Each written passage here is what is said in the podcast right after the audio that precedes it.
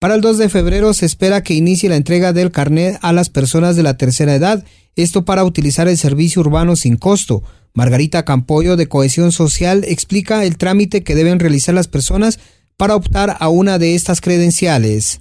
Así es, pues se sostuvo eh, las coordinaciones y, reuniones con eh, representantes de la ATQ, donde pues se va a subsidiar el eh, transporte público para adultos mayores, por lo que en la municipalidad, en la oficina 203, en la Dirección de Cohesión Social, como parte del programa del aporte económico, estaremos recibiendo copia de DPI del adulto mayor.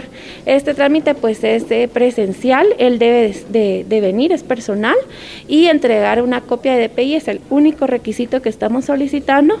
Él la deja eh, en cohesión social para poder mandarle a hacer su carnet y posterior a, eh, a, esto, en los siguientes días se le estará llamando vía telefónica para hacer la entrega de su carnet y poder eh, presentarlo en el transporte público y así pues no, no tendrá que pagar ni un solo centavo.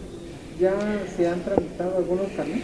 Ya se han tramitado algunos carnets, hemos estado tramitando para los adultos mayores pues que, asisten, ya que eh, ellos vienen eh, hacer sus actas de sobrevivencia o hacer trámites para el programa del aporte económico. Eh, cabe mencionar que este que no hay ningún requisito sobre que si es eh, em, jubilado o ha recibido algún beneficio del gobierno.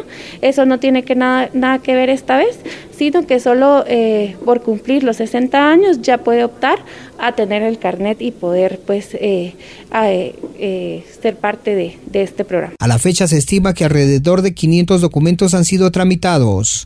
La noticia siempre antes por sucesos de Stereo 100, Henry Popa.